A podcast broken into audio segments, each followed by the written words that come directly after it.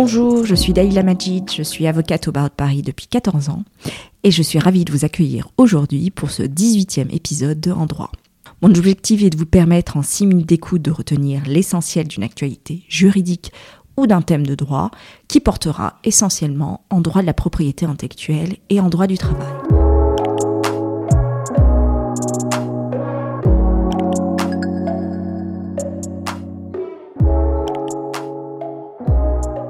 Aujourd'hui, je vais vous parler du droit d'auteur des journalistes, et notamment lorsqu'un journaliste exerce sa profession dans le cadre d'une relation salariée, se pose la question prégnante de ses droits d'auteur. Selon le Code du travail, qui pose la présomption de salariat du journaliste, il est précisé que toute convention par laquelle une entreprise de presse s'assure, moyennant rémunération, le concours d'un journaliste professionnel est présumée être un contrat de travail. Cette présomption subsiste quel que soit le mode et le montant de la rémunération ainsi que la qualification donnée à la convention par les parties. Le journaliste peut bénéficier d'une protection spécifique en qualité d'auteur d'une œuvre de l'esprit dès lors que ses contributions sont originales, à savoir qu'elles révèlent l'empreinte de sa personnalité et ce, quel qu'en soit le genre, la forme d'expression, le mérite ou la destination étant précisé que la qualité d'auteur appartient, sauf preuve contraire, à celui ou à ceux sous le nom de qui l'œuvre est divulguée. La loi du 12 juin 2009, dite loi Adopi, a instauré un principe de cession automatique des droits d'exploitation des œuvres des journalistes à l'employeur. Une telle loi donc favorise les organes de presse en leur instaurant un réel régime dérogatoire du droit d'auteur pour les journalistes. Ainsi, au regard du Code de la propriété intellectuelle, le salaire devient la contrepartie de l'œuvre salariée dans le cadre du titre de presse pendant une période fixée par l'accord d'entreprise ou tout autre accord collectif. L'exploitation hors le titre de presse initial ou d'une famille cohérente de presse est soumise à l'accord express de l'auteur et donne lieu à rémunération sous forme de droit d'auteur. Alors le titre de presse tel que défini par le Code de la propriété intellectuelle est l'organe de presse à l'élaboration duquel le journaliste professionnel a contribué, ainsi que l'ensemble des déclinaisons du titre, quel qu'en soit le support, les modes de diffusion et de consultation, c'est-à-dire soit en consultation directe ou téléchargement.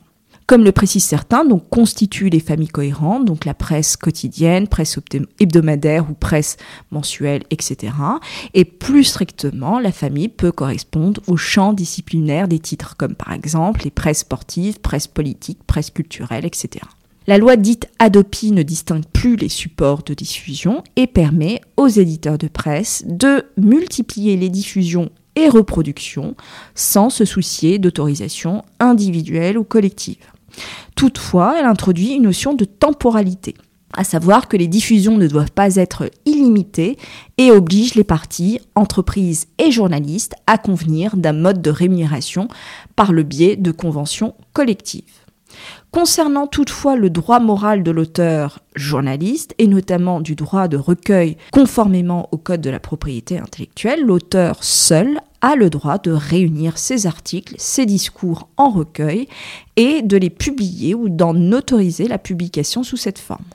Pour toutes les œuvres publiées dans un titre de presse au sens du Code de la propriété intellectuelle, l'auteur conserve, sauf stipulation contraire, le droit de faire reproduire et d'exploiter ses œuvres sous quelque forme que ce soit, sous réserve des droits cédés. Dans tous les cas, l'exercice par l'auteur de son droit suppose que cette reproduction ou cette exploitation ne soit pas de nature à faire concurrence à ce titre de presse. Donc, il existe trois cercles d'exploitation des œuvres des journalistes salariés. Il y a le premier cercle d'exploitation qui est l'exploitation dans le titre de presse, c'est-à-dire que le journaliste perçoit exclusivement un salaire. L'éditeur de presse donc peut réexploiter les articles du journaliste sans son autorisation pendant une durée déterminée par un accord d'entreprise. Le journaliste perçoit pendant la période dite de référence un salaire conformément au Code du travail. En revanche, toute exploitation au-delà de cette même période génère, même automatiquement, la rémunération complémentaire du journaliste. Le deuxième cercle d'exploitation, il s'agit de l'exploitation dans un autre titre de la société ou du groupe, s'il s'agit de la même famille cohérente de presse. Le journaliste, dans ce cas, perçoit une rémunération complémentaire sous forme de droit d'auteur ou de salaire. Troisième et dernier cercle d'exploitation, les exploitations extérieures le journaliste perçoit une rémunération exclusivement sous forme de droit d'auteur. Il s'agit dans ce cas de la republication de l'article d'un journaliste en dehors du titre d'origine ou de la famille cohérente de presse, c'est-à-dire dans un autre titre de presse indépendamment de la période de référence. En somme, le salarié se voit soumis à un régime dérogatoire du droit d'auteur en sa défaveur, en ce qu'il n'est plus rémunéré comme auparavant dès la seconde publication de son article, et peu importe le support sur lequel était publié l'article la deuxième fois, comme le précise un arrêt de la Cour d'appel de Paris de 2012.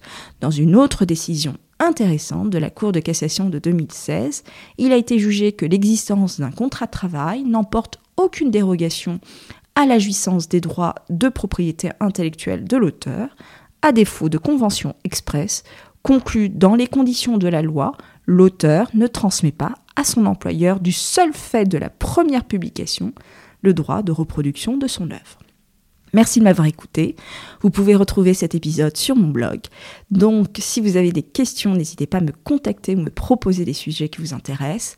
Vous trouverez donc mes coordonnées sur mon blog. Si l'épisode vous a plu, j'apprécierais que vous me laissiez une note 5 étoiles ou un avis sur Apple Podcasts, iTunes ou tout simplement parler autour de vous afin que je puisse continuer l'aventure avec des épisodes juridiques. D'ici là, je vous dis à très bientôt et branchez vos écouteurs pour un prochain podcast.